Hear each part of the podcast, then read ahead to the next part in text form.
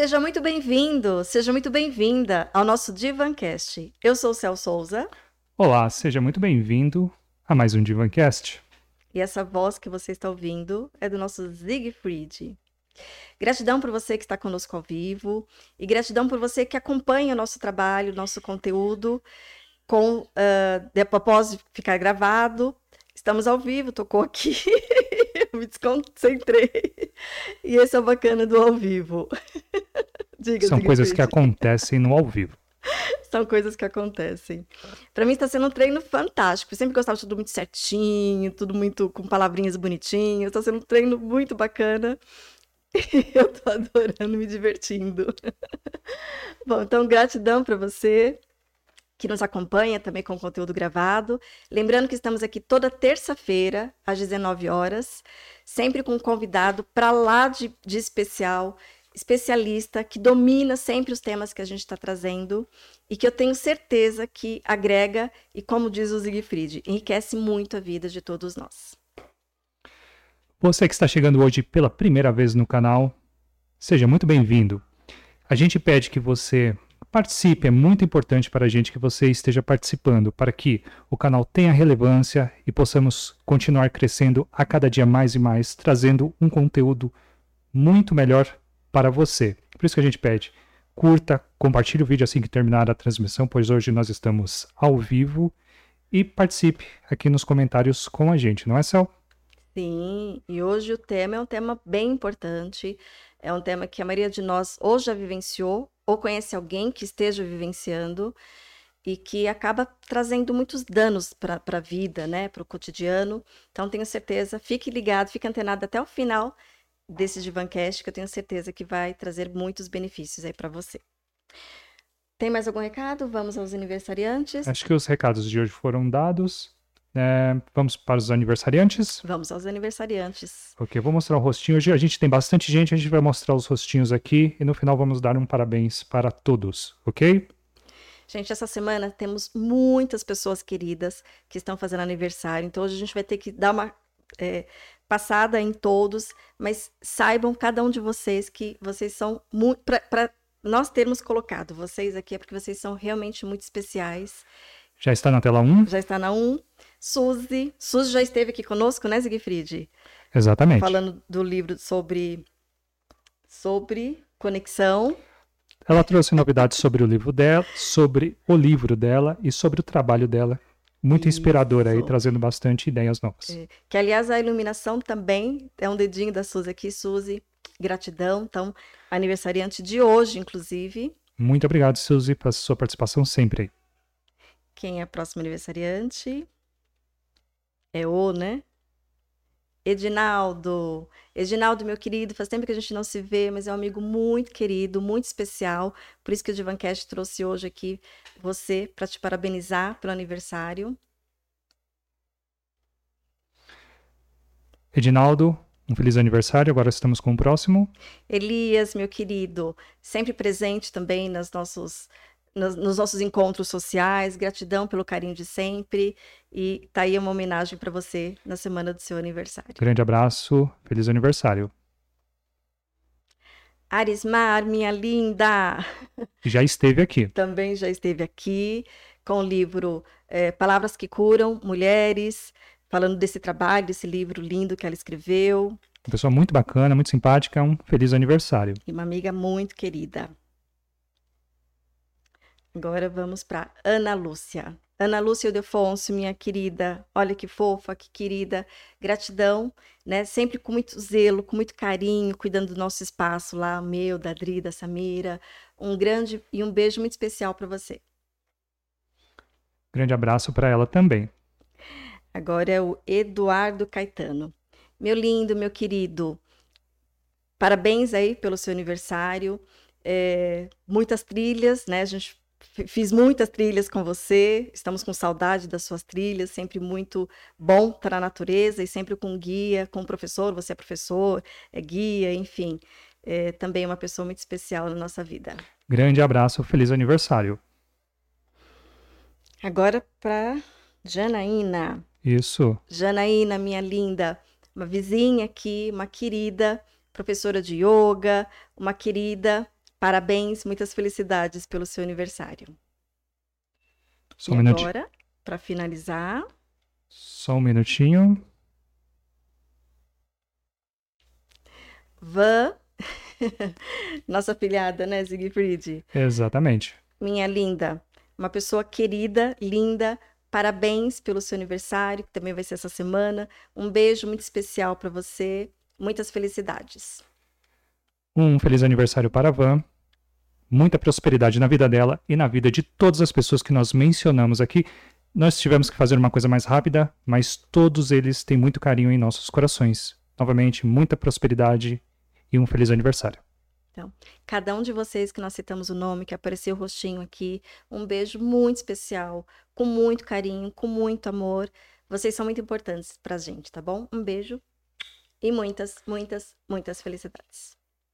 É, só antes da gente começar aqui com o nosso entrevistado aqui sensacional, vou dar uma boa noite aqui para as pessoas que já se manifestaram aqui, que foi a Tereza, a Roseli, Oi, Tereza. Silvia Oi, dos Rose. Santos.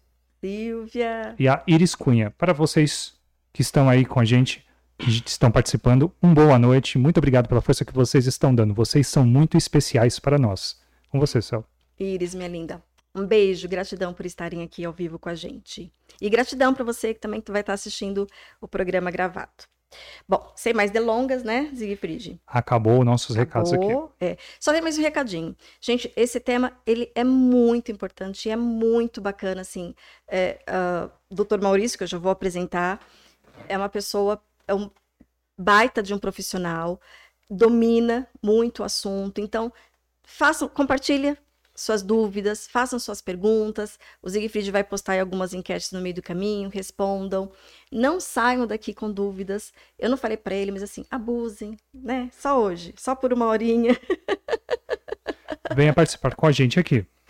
Venha participar, deixe suas perguntas, é, que tenho certeza que será um prazer compartilhar com vocês o que o que ele tem aqui para trazer para a gente. Então, vamos lá. Então, é doutor Maurício Rossini, é, formado pela medicina, é, formado em medicina pela Faculdade de Um Medicina de pouquinho mais perto do Jundiaí, pela Faculdade de Medicina de Jundiaí, eh, fez residência em psiquiatria pela Secretaria Municipal de Saúde de Campinas e pós, formado em pós em sono pelo Albert Einstein. Então, gratidão, doutor Maurício, por estar aqui, por ter aceitado o nosso convite.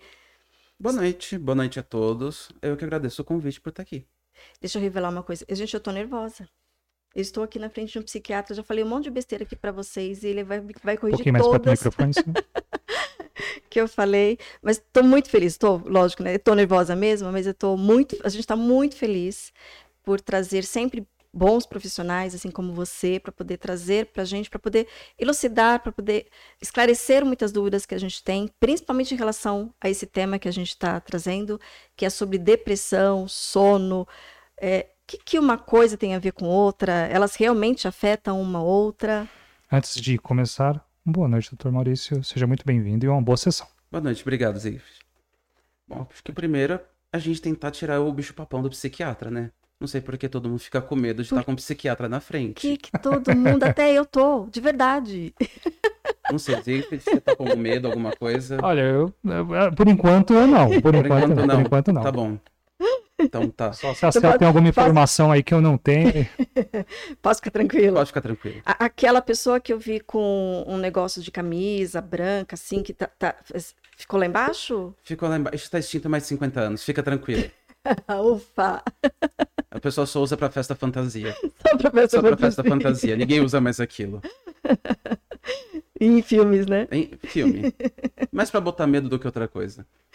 Tá certo. Até desculpa, assim, eu já, eu- eu- embora eu já tenha feito a abertura, mas é, eu fiz aqui um, um brevíssimo é, apresentação sua, mas até para as pessoas conhecerem quem é o Dr. Maurício, quiser falar um pouquinho Como você mais. falou, né? Eu sou formado em Jundiaí, né? Ah, fui fazer psiquiatria, como tudo assim, eu brinco, não tem uma história fofa, né? Não tem aquela coisa hollywoodiana, fui fazer psiquiatria porque o destino tocou, simplesmente meu, meu estágio optativo, eu acabei me direcionando pra lá, o bichinho picou e nunca mais saí da psiquiatria. né? Uma coisa que eu apaixonei. É, acho psiquiatria maravilhosa, né? Eu vou puxar a sardinha pro meu lado, mas os outros médicos me desculpem, mas não tem área melhor pra ficar. Né? Não, tem, não tem uma rotina estabelecida, a gente nunca sabe como o paciente vai chegar na porta do consultório. E isso é muito interessante, sem contar que cada paciente é literalmente uma caixinha de surpresa. Uma, o sintoma do paciente se manifesta uh, muito diferente em cada um por conta da cultura que cada um carrega, é, por conta do, de toda a bagagem que o paciente vai trazendo. Então, quanto mais a gente vai atendendo pessoas, a gente vai vendo que aquele sintoma que é nomeado de maneira concreta, né, com algum termo, com alguma, alguma nomenclatura técnica, ele vai se manifestar de uma maneira totalmente distinta para a gente. E isso eu acho muito interessante. Né? E justamente até por não ter uma. É, essa definição muito quadrada, né, é o que torna muito rico e não tem um exame para pedir para fazer o diagnóstico, né? Então é muito no tete a tete. Muito clínico, é muito né? clínico.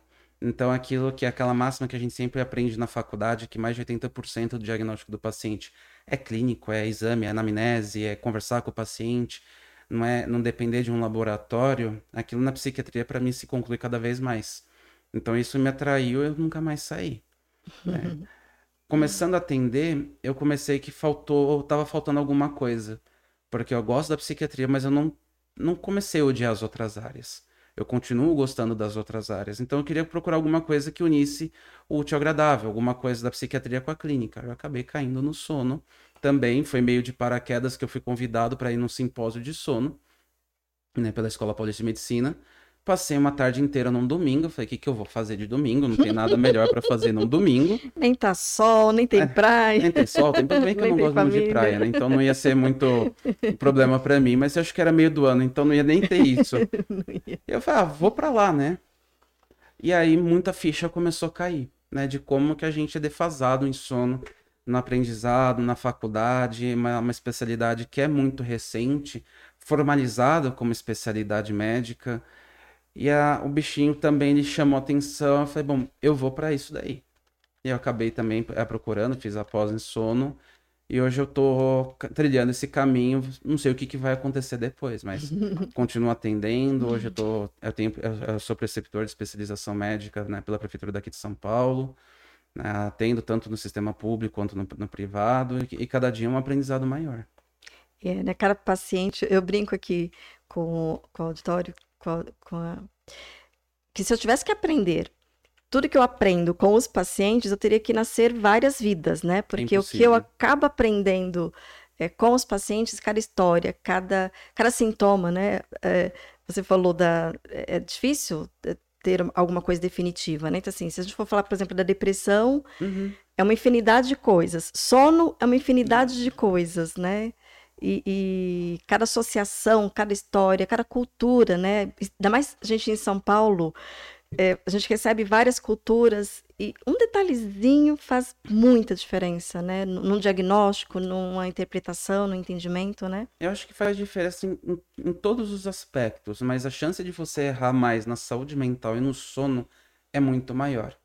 Porque nos outros você consegue se basear no, ainda em exame para você tentar se pautar em, um, um, em algum aspecto, mas principalmente vamos colocar na psiquiatria e na no sono, principalmente na, naquela abordagem inicial do sono, para não ter confusão, se você deixar passar alguma coisa, você vai errar. é um jeito. detalhe que às vezes faz toda a diferença, né? Toda. Né? Até aquilo que a gente estava comentando aqui antes nos bastidores, né? Assim, é um, um toque que em um contato clínico a gente não percebe, é um diagnóstico que Isso. tem que ser olhado, tem que ser tratado, tem que ser cuidado, porque senão a, a, a outra parte que, uhum. que está em tratamento acaba não acontecendo, né? É, nunca é tão simples quanto a gente acha que é. Sempre tem alguma coisinha a mais. Sempre tem uma coisinha a mais. Se você achar né? que está simples demais, re revise tudo que você fez que tem alguma coisa.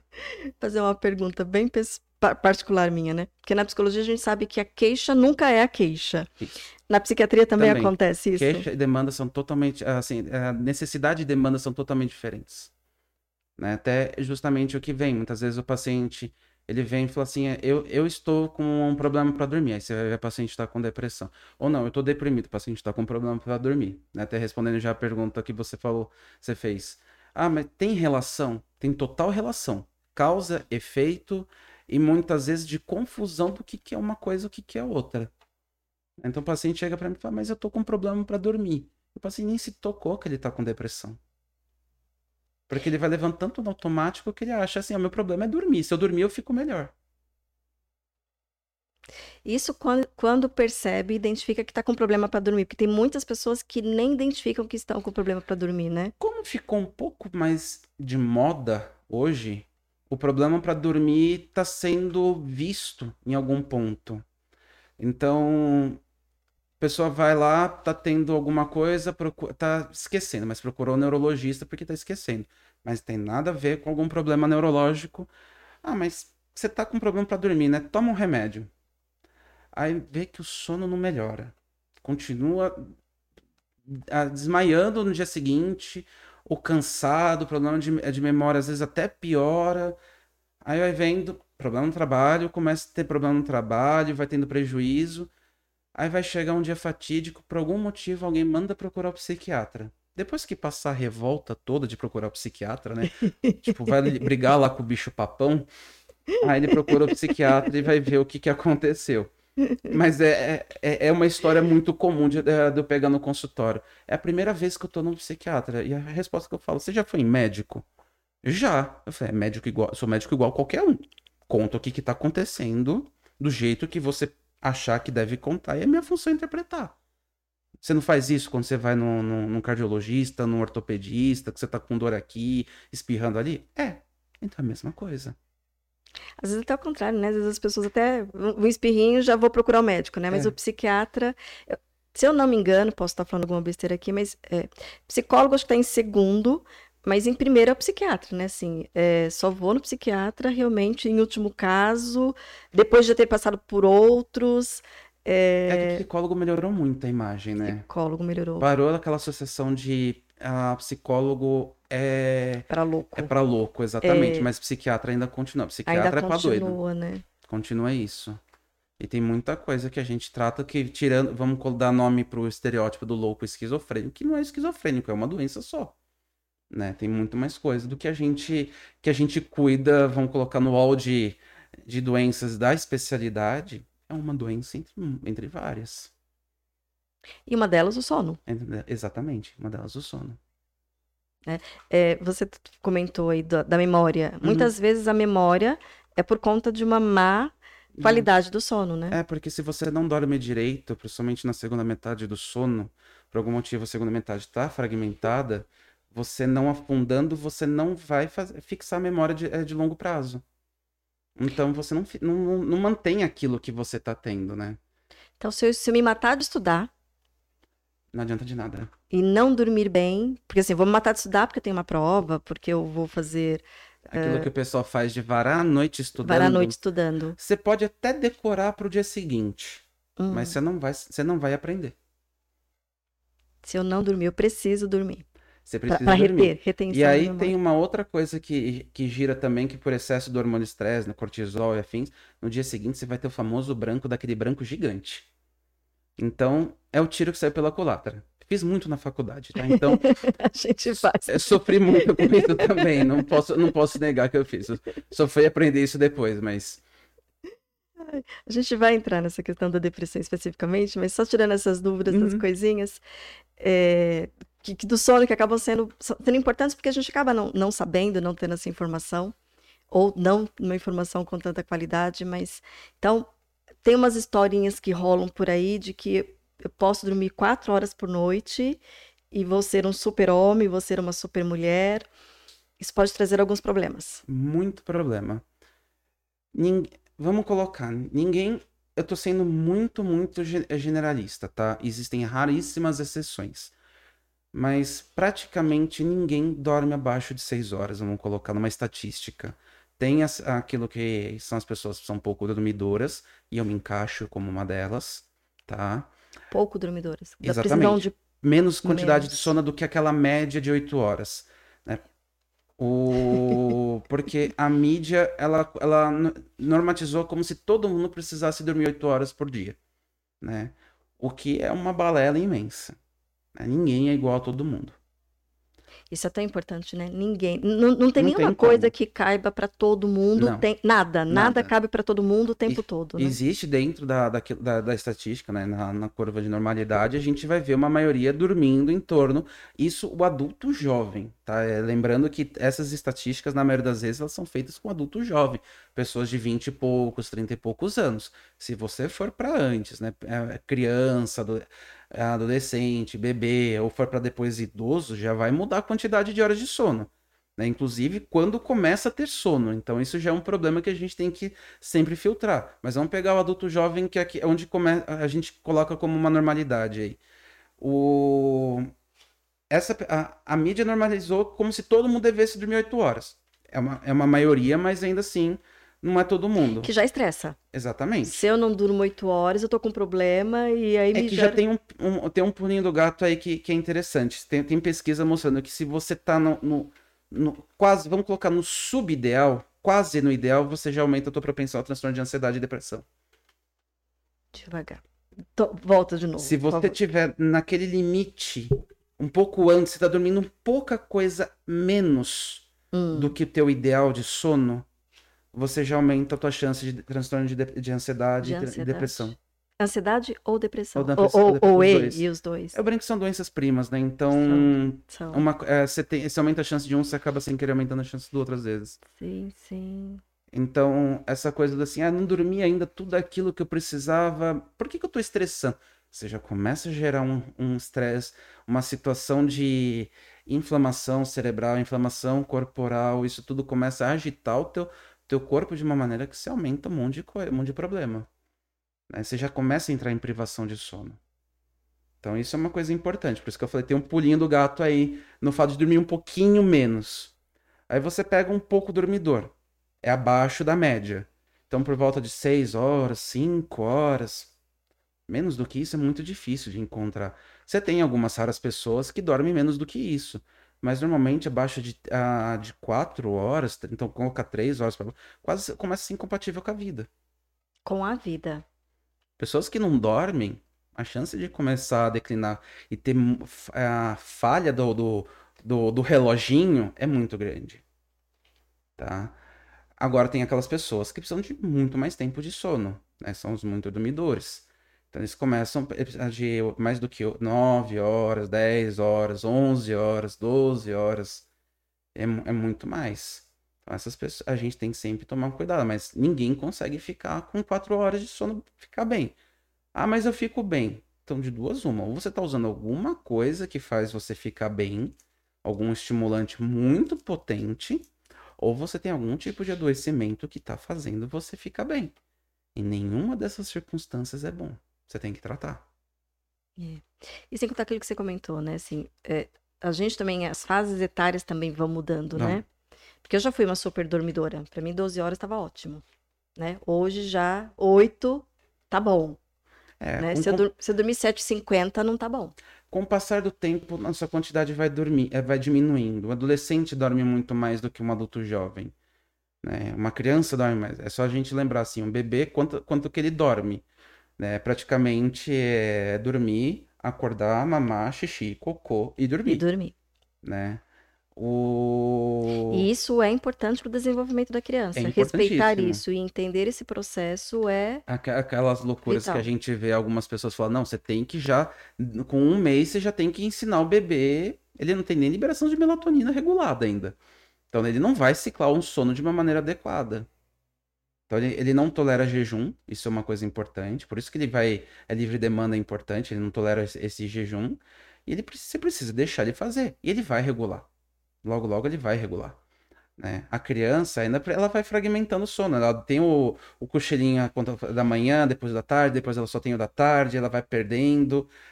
Tem umas crianças que perdem mais tarde, tem umas crianças que perdem mais cedo esse cochilo da tarde, até fazer que nem um adulto que só dorme uma fase só.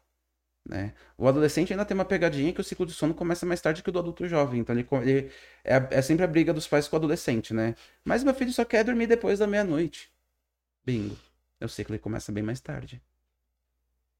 Né? E são sempre as brigas que acontecem. São, são, são. Mas é por isso que às vezes um- uma informação como essa resolve brigas familiares desnecessárias, né? Às vezes não, mas a tendência é tentar resolver. Para você que está assistindo, olha, está passando por isso aí com os filhos adolescentes, é uma informação bacana e pode tirar alguns conflitos daí. Com certeza. Até da irritabilidade, né? Porque se, a, se a respeita essa fase, é, claro, guardadas as devidas proporções, né? A gente uhum. vive em sociedade, tem algumas responsabilidades, Sim. enfim. É, porque se, se, se, interfere muito nessa questão, aí a gente começa a entrar nesse adoecimento, né? Aumenta a irritabilidade, aumenta a agressividade. É, uma das maiores dificuldades para adolescente especificamente falando é justamente ele estudar de manhã. Porque ele vai ter uma necessidade de sono às vezes maior, né? Mesmo eu, se pegar eu quando adolescente, eu dormia, eu dormia pouco pro adolescente, mas eu dormia muito mais do que eu durmo hoje. E acordar cedo pro adolescente às vezes é muito complicado.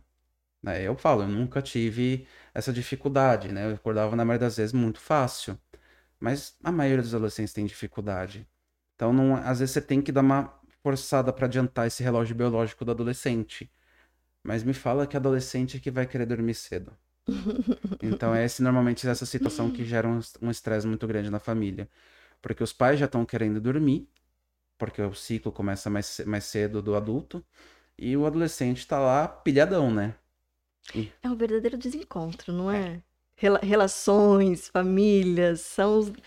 Só um pouquinho mais para o microfone quando você é, fala é um, isso. É um conjunto de desencontros o tempo todo, né? É, Quer dizer, os filhos estão num ciclo uh, circadiano, num ciclo de sono, os pais estão em outro, é, os pais, se forem pais mais velhos, né? Aí esses, essas crianças, adolescentes, os pais mais idosos, também já mudou, gritante, né? É gritante. Se a gente fosse pegar na natureza, isso teria sentido. Né? Os mais jovens, eles vão vigiar, eles aguentam, eles têm mais pique para fazer isso. Né? Enquanto os adultos, é quem vai cuidar da sociedade de uma maneira geral, vai ficar. Só que a sociedade evoluiu de uma maneira que o nosso organismo não conseguiu acompanhar a evolução, isso biologicamente falando. Então a gente tem que tentar adequar de uma maneira que seja saudável para os dois lados, socialmente falando, biologicamente falando. Muito legal essa referência, né? O, o nosso cérebro, não sei se essa informação está atualizada, mas é, o nosso cérebro ele não se atualiza já tem uns 30 mil anos, né? Provavelmente por aí. O que tem de mudança é muito pouco. Só que a sociedade acelerou esse processo de informação, de demanda, de uma forma absurda. E é. isso contribui para essa questão do sono, para essa. Contribui. É uma coisa importante até para todo mundo. Uma coisa é a gente evoluir em tecnologia e conhecimento. Outra coisa é a gente evoluir em questão de fisiologia. Né? Para quem não, às vezes é, é, uma coisa não tem nada a ver com a outra. Né? Tecnologicamente falando, é conhecimento que a gente vai agregando em pares. Então, um conhece uma coisa, a gente faz exerce o mesmo tipo de conhecimento que a gente faz desde que a gente descobriu como manipular o fogo, por padrão né? Toda, todo o nosso conhecimento taxonômico de como eu vou categorizar os animais, as plantas, em reinos, em famílias, enfim, é tudo por padrão, é tudo em, em grupinhos, eu vou agrupando as coisas.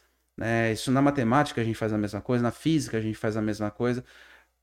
Nosso, então a nossa tecnologia ela segue esse padrão. Agora, a nossa fisiologia não, não seguiu, ela não segue adiante, não deu tempo isso. Porque questão de 30 mil anos apesar de pra gente, em matéria de idade humana, ser muita coisa, em matéria de evolução é nada. Tá? E isso sim interfere muito, principalmente, vamos colocar nessas últimas gerações. Porque como a tecnologia vem avançando muito, a velocidade das coisas vem avançando muito, e tá difícil das gerações acompanharem e se, se adequarem na, nessa, nessa velocidade a, a gente não tem usado, vamos colocar isso, uma visão minha, óbvio, mas a gente não tem usado as ferramentas de uma maneira a fazer com que a gente diminua a nossa velocidade e, e as ferramentas façam o nosso trabalho. Né? Um, a gente falou da, da memória, uma boa parte da, de queixa de memória dos pacientes que eu vejo não é uma queixa, vamos dizer, real. É uma queixa aparente, vamos colocar. Por quê? Eu não consigo mais decorar o número de celular. Mas quem, em sã consciência, consegue decorar número celular hoje quando o celular você fala com ele através do assistente do celular, ele, o assistente responde e fala: para quem você quer ligar? Eu quero ligar para fulano de tal. Você não está falando mais o número do celular. Você tá falando a pessoa. Ah, mas você tem dois telefones no contato. Você quer ligar para quem? Ah, eu quero ligar para o trabalho. Então você tá dando nome do local. Você não tá mais falando o número. O número, né? A gente usa o número porque ainda não ficou. A gente não tem mais o con- colocar um contato através do CPF, através de um documento. Que a gente vai. Talvez um dia isso chegue. A gente tem um número ainda para poder oficializar. Mas a gente nomeia para onde a gente está querendo ligar. A gente nomeia as coisas. E quantos números de contato a gente tem hoje no nosso celular? 200, 300 números, dependendo da pessoa. Coisa que antigamente, qu- quando as pessoas passaram a ter uma facilidade de, de, de aquisição de números de telefone, né? Quando parou de ser uma coisa que você comprava ação, né? Da, da, da Telecom, Era. você passa a adquirir a linha de uma maneira muito mais fácil. Ainda assim, era um número para casa da, dos avós, uma, uma para sua casa, uma para o trabalho, ainda você usava o ramal para ligar. E aí você discava um número. E ainda você decorar tanto, você fica discando, né? É, é, eu, eu fico com medo do meu filho, né? Tipo, ah, o que que é discar? Ele não vai saber o que que é discar. Não vai saber. E aí, não tem como em sã consciência a gente memorizar isso. E a gente fica se culpando e tentando correr atrás de um prejuízo inexistente. E a nossa cabeça vai para tantos lugares fazendo isso que aquela informação que a gente precisaria reter, a gente acaba não dando a devida importância e a gente não retém. Então, na maioria das vezes, essa- esse prejuízo de memória é mais falta de atenção do que propriamente dito um prejuízo de memória. E de presença, né? O, o ansioso sofre muito com isso, né? Assim, acaba vindo com uma queixa, às vezes, clínica, né, da, da psicologia, com ah, tô, tô esquecido, tô esquecido, tô sem memória, e aí você começa a ver a história, extremamente ansioso, nunca tá aqui no presente, então não, não, não, não registrou, não é que não, não, não reteve e, e- e não lembra, Uhum. não registrou. Exato. Não é, por- não é questão biológica. O neurônio está tá intacto. Você faz todas as provas, você faz tudo, tá intacto. Não registrou a informação, só isso. O, o falei do ansioso, né? Mas com depressivo também acontece? Essa- Acontece essa- isso. É, porque também não tá no presente, tá no passado, tá na mágoa. O... o ansioso, ele, ele fica muito voraz pro, pro ambiente, né? O depressivo, normalmente, ele fica muito mais introspectivo, né? Do ponto de vista até analítico. dele, né? O depressivo é muito mais narcísico, né? Ele olha muito pra dentro, né? Então, se a gente pegar a psicopatologia, a gente vai falar que toda a atenção dele tá reduzida. Então, se ele não tem atenção pra fora, ele não vai conseguir gravar informação alguma. Mas aí já é o mecanismo da doença mesmo. Ela não grava por conta disso. Então, zero retenção muitas vezes de memória. E onde que entra o sono aí do E aí a gente começa no novelo de lã. Antes de vocês começarem o novelo de lã aí, é, eu lancei uma enquetezinha. Vocês que estiverem aí com a gente, e tem uma galera bacana, aí estamos com 25 pessoas ao vivo aí. Agradecer a todas elas, né? Tem uma enquetezinha que você participe votando nela, né? A, a enquete é a seguinte: você está cuidando bem do seu sono? Nós temos três alternativas. Se você puder, participe da nossa enquete aí. E dá uma boa noite aqui para a Gilda Rossi, que está presente conosco hoje. Ela e a Margarete, as duas estão assistindo. Muito Gilda, obrigado por vocês estarem com a gente aí. Beijo. É com vocês dois aí. Boa noite, gente. Então, vamos, vamos tentar desatar um pouquinho o novelo. É sabido que um leva o outro. É um ciclo vicioso. Quem veio antes, ovo ou a galinha? Muito difícil de saber às vezes. O que às vezes a gente consegue conversando com o paciente, com pessoas ah, que estão em volta do paciente, é tentar definir mais ou menos o que, que acontece, tá? E, e o outro problema é saber qual transtorno do sono o paciente tem. Porque é muito associado, e você vai ver muita gente ainda falando, ah, fui para psiquiatria e eu vou tratar insônia. Que sim, é o transtorno de sono mais associado à psiquiatria. Mas não é o único problema, porque sono é uma é uma área um pouco ingrata. Se a gente pegar a psiquiatria ou a medicina de maneira geral, a gente segue um, um preceito de tentar simplificar o diagnóstico. Se eu, se eu conseguir cortar esse diagnóstico pelo mais simples e por um único diagnóstico e lhe explicar tudo, eu estou fazendo certo. Se eu começar a tentar enrolar e colocar 200 diagnósticos ao mesmo tempo, óbvio que sem sentido, né? Uma coisa, não, eu tenho pressão alta, eu tenho diabetes, não tem nada que explique a mesma coisa. A gente sabe que hoje tem a síndrome metabólica que justifica eles estarem juntos, mas ainda assim são diagnósticos à parte. Mas tirando esse caso que é justificado, se eu tentar ficar colocando uma coisa em cima da outra, eu estou cometendo algum erro. O sono, isso não é verdade. Porque uma coisa vai encadeando a outra. E a gente tem vários tipos de distúrbio do sono que normalmente as pessoas não, não comentam. Então, a gente tem os distúrbios respiratórios do sono, tem distúrbios de movimento do sono, a gente tem distúrbios de ciclo de sono, a gente tem as questões de privação de sono, a gente tem a insônia, propriamente ditas, a gente tem as ditas parassonias, como exemplo, sonambulismo, terror noturno, quadros de, eh, de pesadelo. Então, tem um monte de alterações do sono e um vai encadeando no outro. Pesadelo é um distúrbio do sono? Pesadelo em excesso, sim porque passa daquele normal que a gente pode dizer que é um, é, um, um, treino para nossa inteligência emocional. Porque o, so, o, sonho ele sempre ele fica naquele debate, né? Para que, que ele serve, de onde ele vem, para onde ele vai. É, vai, sempre, vai sempre entrar nesse debate. O que, que, pra, que, que a gente vai fazer com o sonho? Cientificamente falando, a gente sabe que minimamente para ajudar a nossa inteligência emocional e o cérebro está descansando nisso né, durante esse período, tá tirando todo o lixo que a gente tem dentro dele, tá fazendo toda a limpeza da casa. O... Agora, quando a gente começa a ter algumas alterações que o pesadelo ele começa a vir de uma maneira que não tem lógica, né? Ele não tem sentido e vem demais, você não descansa também. Né? Ele entra na, naquelas situações que o, o teu corpo ele não está repousando. Então ele começa já a ser uma alteração. Tem pessoas que acordam com taquicardia, né? Por conta do, de pesadelos, por conta de sonhos.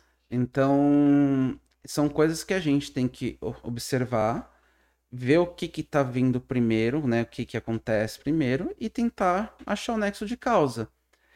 E, se, e cada um deles pode, se não se não é a causa da depressão, pode estar tá piorando a depressão ou confundindo com sintomas depressivos. E esse é, o, esse é aí que é o pulo do gato. Porque, vamos colocar, depressão é uma doença inflamatória que a gente tem no cérebro. Hoje é a fisiopatologia mais aceita que a gente está tá vendo. O... E a gente sabe que em determinadas áreas do cérebro, na depressão, está, ela, a, ela, essas áreas estão mais ativas. Né? Então, o que, que vai acontecer? Ao invés do nosso cérebro descansar na hora que a gente tem que descansar, o nosso cérebro vai ficar em alerta. O que, que vai acontecer com a gente? A gente vai começar a ter insônia. Porque insônia nada mais é do que um estado de alerta, um estado sobrepondo o estado de sonolência. Adianta eu ficar ensinando a pessoa a fazer uma coisa que sai é muito na moda, que é a higiene do sono? Não adianta nada. Adianta dar indutor do sono? No começo pode até adiantar. Mas vai chegar um momento depois que isso vai. Vai, vai, a, a balança do alerta vai aumentar. O indutor do sono vai, é, não vai ser tão eficaz. E aí eu vou escutar a máxima que eu sempre escuto. Doutor, o remédio parou de fazer efeito. Tem remédio que para de fazer efeito? Tem. É a maioria? Muito pelo contrário, é uma grande minoria. E é, então não é o remédio que parou de fazer efeito, o quadro que está prolongando. E aí a gente tem que começar a fazer a. E, e aí é porque não, não chegou na causa, correto? É, é porque não chegou na não causa. Não chegou na causa. Insônia por si só não se trata com indutor do sono. E esse é o maior problema que a gente enfrenta. Indutor do sono. Isso. O que, que seria o indutor, indutor do, sono? do sono são os famosos uh, clonazepam, diazepam, zolpidem, exupicona. São coisas que são sedativos. Chamado antigamente calmantes. Isso. É que o calmante são os, os velhos tarjas pretas, né? O, porque eles são ansiolíticos. Eles foram criados como ansiolíticos uh, originalmente. Agora, o Zolpidem, que é, que é uma evolução da molécula do, do desses tarjas pretas, eles, eles, eles, tentaram filtrar a molécula de um jeito que só deixa a parte que é sonífera dele. Então, ele hum. não ele não tem outro papel, ele não vai mexer na ansiedade, então ele não vai ser um calmante. Então, ele só vai hum. te induzir ao sono. Qual que é o problema? Ele vai pesar na balança da sonolência. Só que aí o teu cérebro vai parar de tentar tirar aquela, aquela agitação aquele, aquela coisa acelerada. Vai perder o efeito. Então, o, o indutor do sono, de maneira geral, ele tem uma tendência a cronificar a tua insônia. né? Qual que é o tratamento correto? Terapia cognitivo comportamental. É o melhor tratamento que tem. É fácil de fazer? Não, não é fácil de fazer. Se a gente falasse que é uma coisa de Brasil que onera financeiramente falando, o que é um fator, óbvio, tá? Não deixa de ser um fator. Sim. Mas tem uma, tem, tem uma meta-análise gigantesca que, que foi feita na, na China com quase 2 mil artigos, assim, uma coisa absurda. 50% dos americanos optam por indutor do sono e não, faz, não fazem terapia. Ela é predominante nos Estados Unidos. 90% dos japoneses não fazem terapia. 90%? 90%. Eles vão para o indutor. Eles são um pouco bem disciplinados. Extremamente disciplinados, né? Então, assim, se eles têm essa dificuldade de fazer, imagina o Brasil. Porque, assim, colocando em escala, né? Exatamente. Os japoneses, os americanos também são, né, em comparação ao brasileiro, mais, bem mais disciplinados. Exato. Nós temos muita dificuldade, né? Com essa questão de disciplina, de seguir protocolos. É, é uma das, das, grandes dificuldades que a gente encontra em clínica é, é, é do paciente seguir, né? Uhum. Exato, e ainda mais quando a gente bota um pouquinho o paciente em xeque em algumas situações, aí ele dá uma espanada e foge. Dá. Então Dá. É, é, é um pouco daquela a solução rápida que a gente vê, isso tem a ver até com aquela coisa do, da tecnologia a, crescendo e o nosso cérebro não, não evoluindo junto, a gente sempre demanda resposta muito imediata. Né? Afinal, tô com fome agora, preciso comer. Meu cérebro não pensa no dia seguinte. Ele só pensa em sobreviver hoje. E eu preciso comer bastante porque talvez amanhã não tenha, né? Exatamente. Então, esse é um, é um problema muito grande. Então, sempre, a, é- esse preconceito da insônia que é voltado da psiquiatria é muito complicado, porque muitas vezes o paciente já chega para mim sem antidepressivo, uma coisa totalmente bizarra, e tolado de indutor do sono, sobrecarregado. E aí o paciente começa a ter um monte de problema. É, Zolpidem adora dar sonambulismo. Né? Ou seja, eu, eu adoto uma coisa que, que eu tô acreditando, porque se eu tô usando é porque eu tô Isso. acreditando, né? Tô acreditando que vai me ajudar, que nas primeiras vezes que eu usei me apagou, foi uma Lindo, delícia. E, e aí eu começo a tomar, começo a tomar, começo a tomar, e eu nem faço ideia que aquilo vai piorar, agravar o meu caso. Uhum. E não necessariamente agravar o caso porque você. O remédio em si agrava o caso. Vai agravar porque você não está tratando a causa. Porque eu não tô tratando. Exatamente. Ou você entra com antidepressivo e muitas vezes é, é, controlar um pouco a angústia do paciente, da família, que calma, o remédio vai fazer efeito, você precisa esperar. O remédio demora, o tratamento é longo. Não adianta ficar tuchando o remédio no paciente, porque depois eu não sei o que está acontecendo, ou o efeito colateral que deu, o que, que eu tiro primeiro. Né? Às vezes a gente até sabe, foi, foi um efeito colateral muito característico. Tira tal coisa. Mas às vezes a gente não consegue saber. Porque cada organismo responde de um jeito. E às vezes eles não, não falam. Às vezes, porque assim, é um remédio tão normal que tá sendo tomado que às vezes até, como Não, e ato às ve- falho, E às não vezes não, fala, né? também é um problema muito grande. O... Já, já teve situação, eu passo um remédio para o paciente. Eu vou contar duas situações que foram mais complicadas. Uma, a resolução foi muito mais simples, que o paciente, ele, ele ah, prescreveu um antidepressivo para ele, ele começou a ter um quadro diarreico, começou a passar mal, olhou na bula do remédio, ah, esse remédio pode alteração- causar alteração no intestino. Não falou nada pra mim, parou o remédio por conta, deu um tempinho, especificamente sete dias depois, os sete dias vai ser importante aqui, parou. O problema? Ah, não, o problema era o remédio. Voltou na consulta, não, o remédio. Fui conversar com ele, eu, eu- era a famosa virose intestinal. Não dá pra saber que vírus que foi, porque tem muito vírus que causa a famosa virose intestinal. Falei, cara, vamos tentar de novo. Tenta. Ele aceitou, confiou. Não era nada do remédio, ele teve nada. Foi tranquilo. Ou seja, não era efeito do remédio, era uma virose. Teve uma outra coisa, essa foi um pouco mais complicado, que era, era, era uma mulher jovem, começou a ter alteração menstrual com outro antidepressivo. É normal é, ter alteração é, menstrual com antidepressivo? Não é. É bem raro. E, e o mais comum dentro das raridades é parar de menstruar. Não é menstruar demais. que, que aconteceu com essa paciente? Ela começou a menstruar demais. Foi uma briga no consultório, marido, foi palavras assim, daquelas assim. O que, que eu fiz? Falei, vamos fazer o seguinte, vamos investigar, para. Né? Fiz, é, solicitei um monte de coisa hormonal. Foi lá, foi, veio tanta alteração hormonal na paciente que não é do remédio. Ah, eles não falaram nada, simplesmente, mas nunca mais voltaram. Né? Porque é, é o problema é o preconceito com remédio também, né? E coloca, ah, o é, efeito colateral é o remédio, só que aquilo que é mais confortável a pessoa acaba ficando. O indutor do sono é confortável sempre. É o que demora mais fazer efeito, não é confortável, o pessoal retém, vai, vai parando. Mais trabalhoso, né? Dá mais trabalho, oh. exige mais dedicação, leva tempo, né? Tem a questão do tempo. É, normalmente o antidepressivo, a potência máxima da dose é em dois meses. Então demora bastante. E, e, além disso, a média, normalmente, claro, vamos falar de depressão mais leve, uhum. né? É, também não, assim, dois meses começa a fazer efeito. É, mas... Vamos colocar 15 dias, uma média para começar a fazer efeito uhum. remédio, um mês, um mês e meio, um efeito moderado, dois meses é o efeito máximo da dose. Mas é um tratamento que pode levar um ano e meio, dois anos, né? É, é, é uma média? Então, depende muito da situação. A, o transtorno mental, a doença psiquiátrica, ela é um viés crônico, como uma pressão alta, como uma diabetes. A pessoa não tem cura, ela tem controle dos sintomas.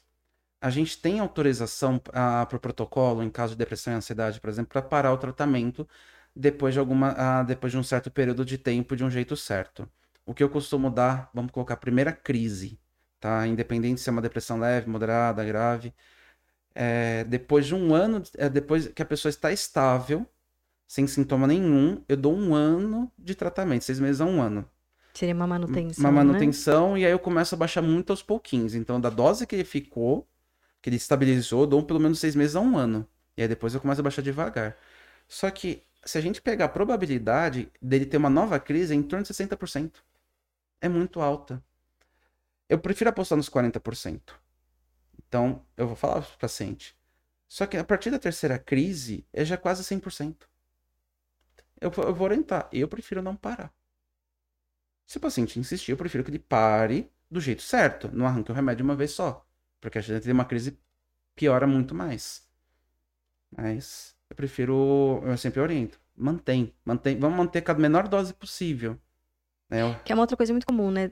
a parada abrupta, acordei e resolvi parar. É, imagina que o, o, o, nosso corpo ele vai em linha reta. A doença começa a empurrar para cá. A hora que eu boto o remédio, ele, ele, ele endireita. Se eu tiro o remédio uma vez, ele vai jogar para outro lado.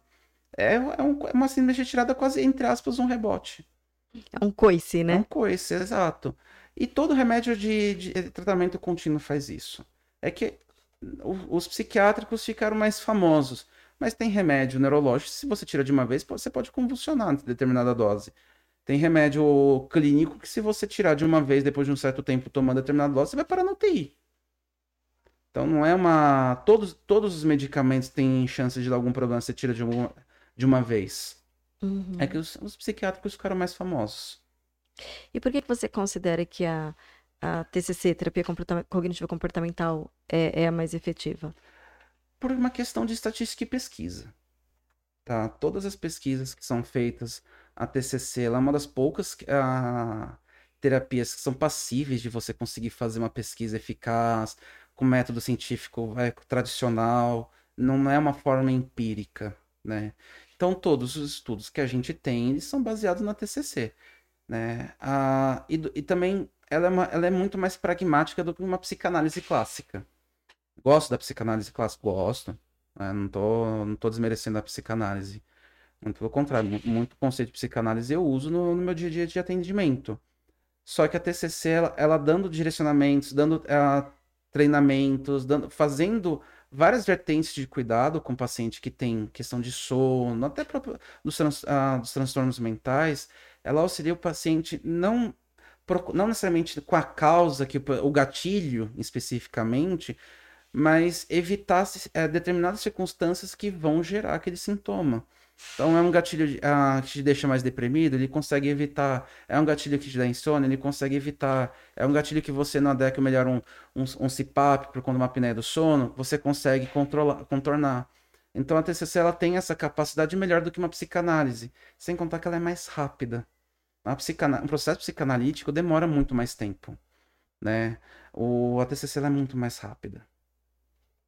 Acho que as propostas são diferentes, Totalmente né? diferente. É. Uma não invalida a outra. Uma- é, é. Não é pra brigar, como eu falo, né? Não é, é, pelo amor de Deus, psicólogos de TCC e psicanalíticos não é uma guerra aqui. Né? É, é, é, é para convergir o tratamento. Às vezes eu dou preferência pra uma coisa ou outra, mas não é porque eu sou contra um ou outro. Por exemplo, pegar um paciente com uma- um toque grave, não adianta, pra- ao meu ver, principalmente quando ele tá muito sintomático, mandar pra uma psicanálise. Vai até piorar o toque, ao meu, muitas vezes. Prefiro mandar uma TCC e depois, se tiver interesse numa psicanálise, flui. Mas primeiro, para uma coisa que seja mais eficaz naquela situação. É. Não é legal trazer isso, porque a gente tem, tem trazido algumas abordagens até para as Uhum. pessoas conhecerem, né? Para ficar claro isso, né? Assim, é, são propostas diferentes, são funções diferentes, Exato. né? E bacana isso. Vou aproveitar aqui que vocês deram uma respiradinha, que o papo tá excelente aqui. Tá todo mundo falando muitos elogios aqui para vocês dois aqui, para o doutor que está junto com a gente. É, Deixa eu dar o seguinte recado aqui que foi passado pela Silvia Santos. Um adolescente de 17 anos em fase de vestibular Enem, que come muito, dorme muito. Pode ser crise de ansiedade? É aconselhável tomar medicação?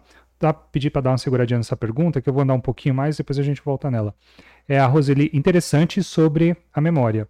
Com o exemplo do celular, eu sempre me cobro por que não consigo mais decorar, sendo que antes tinha tudo, todos os contatos decorados.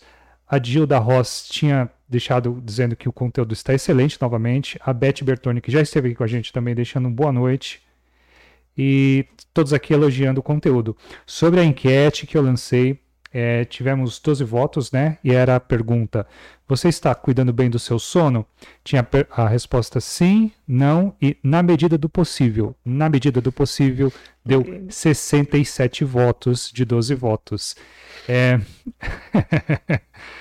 o sim teve 33 votos e o não, o não teve zero votos. Mas o, na medida do possível aí tá, tá ganhando aí. Bom, agora com vocês dois aí, porque o papo tá sensacional mesmo. Eu- Deixa eu pegar esse gancho. É, tem uma Só, pergunta, só um pouquinho mais né? perto do microfone. Tem, só. tem- tem uma pergunta que a gente deixou para trás, mas só pegar o gancho aqui da, da, da enquete. É, tem toda essa importância, mas se a gente entrar na nossa atualidade, acho que é que- é que essa, esses últimos dois anos deu uma reviravolta Deu. enorme, né? Então, eu vou, vou esquecer um pouquinho, depois a gente pode até incluir. Mas é, é, eu diria que assim, tá ins- é- era insano conseguir é, cuidar do sono na vida frenética que a gente vivia, né?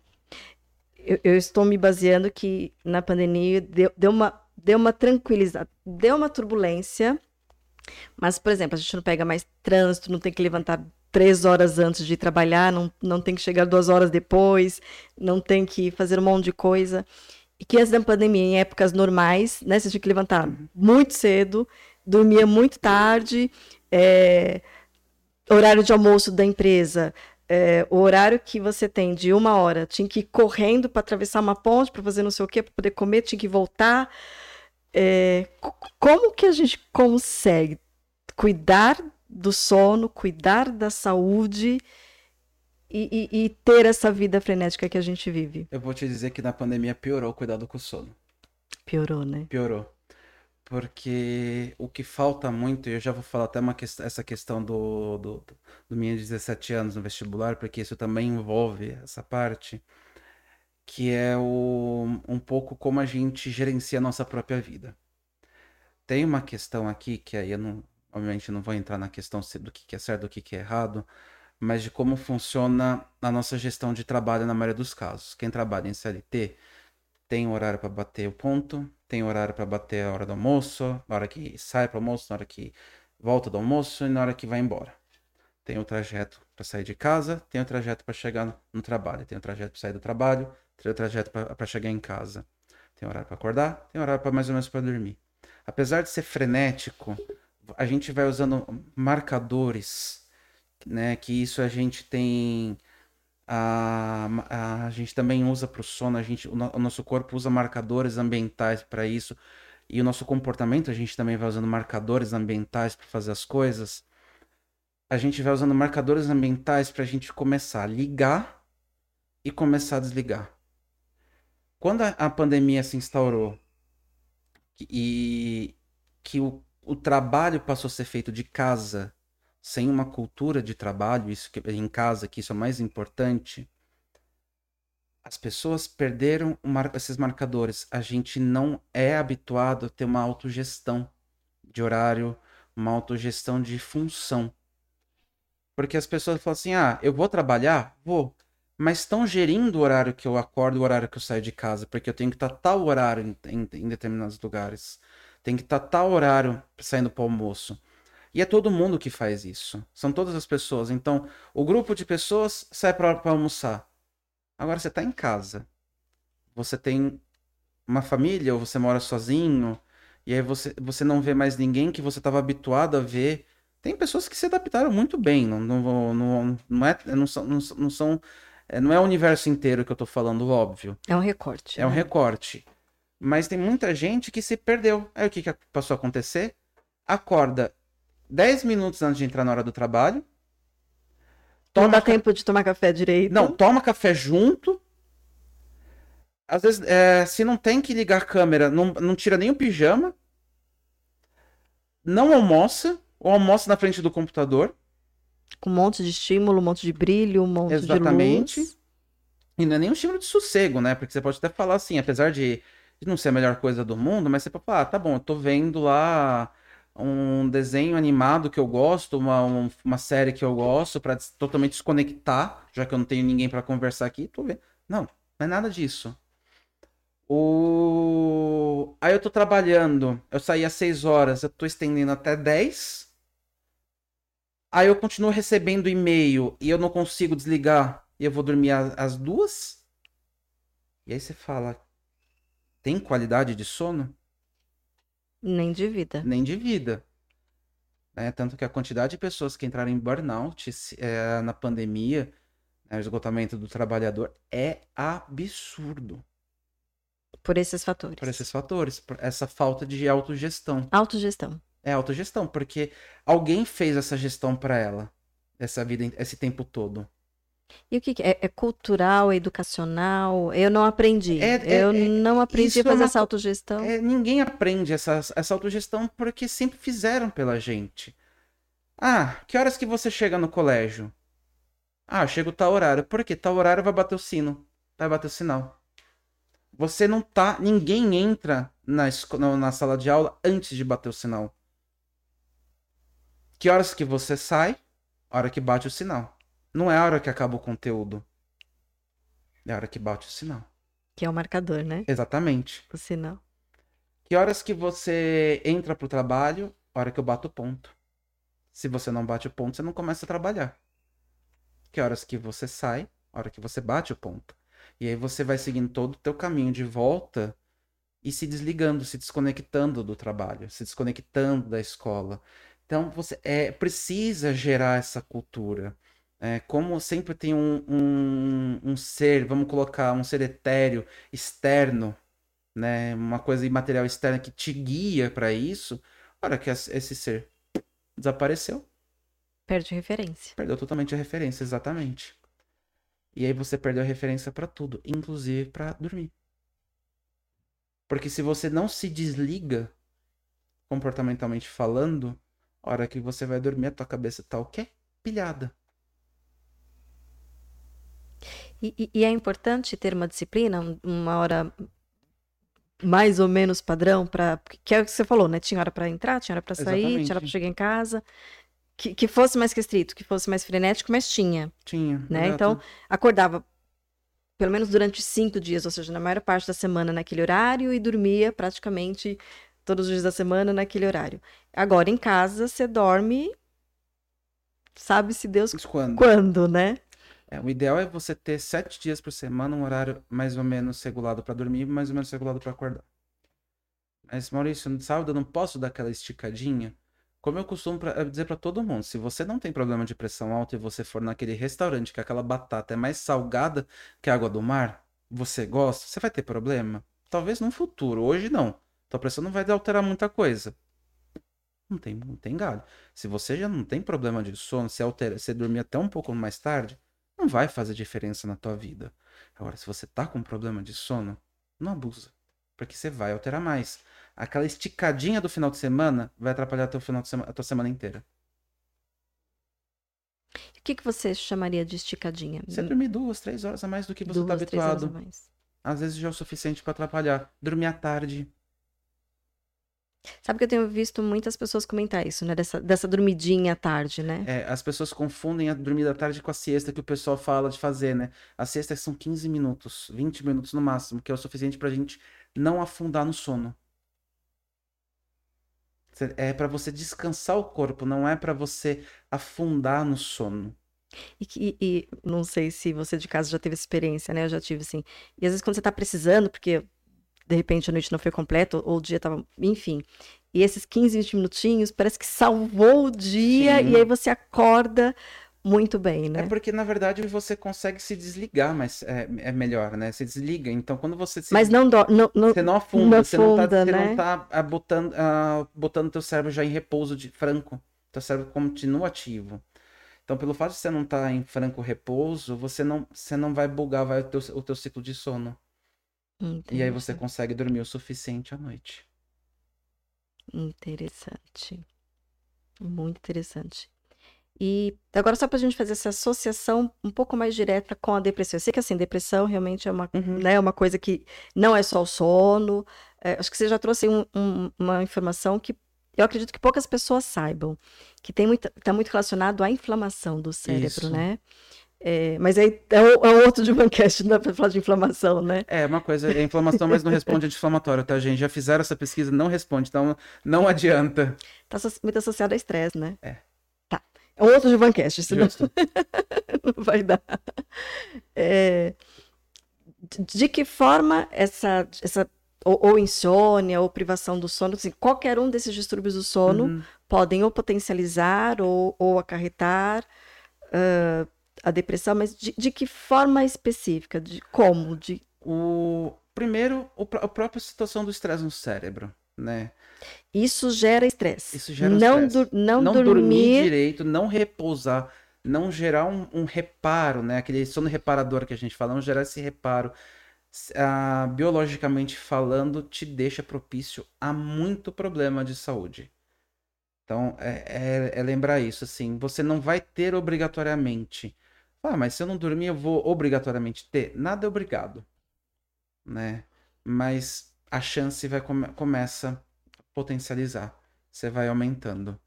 E- então, o. Ah, não tô dormindo hoje, tô entrando em privação, tô entrando em privação. Vai chegar uma hora que pode ser.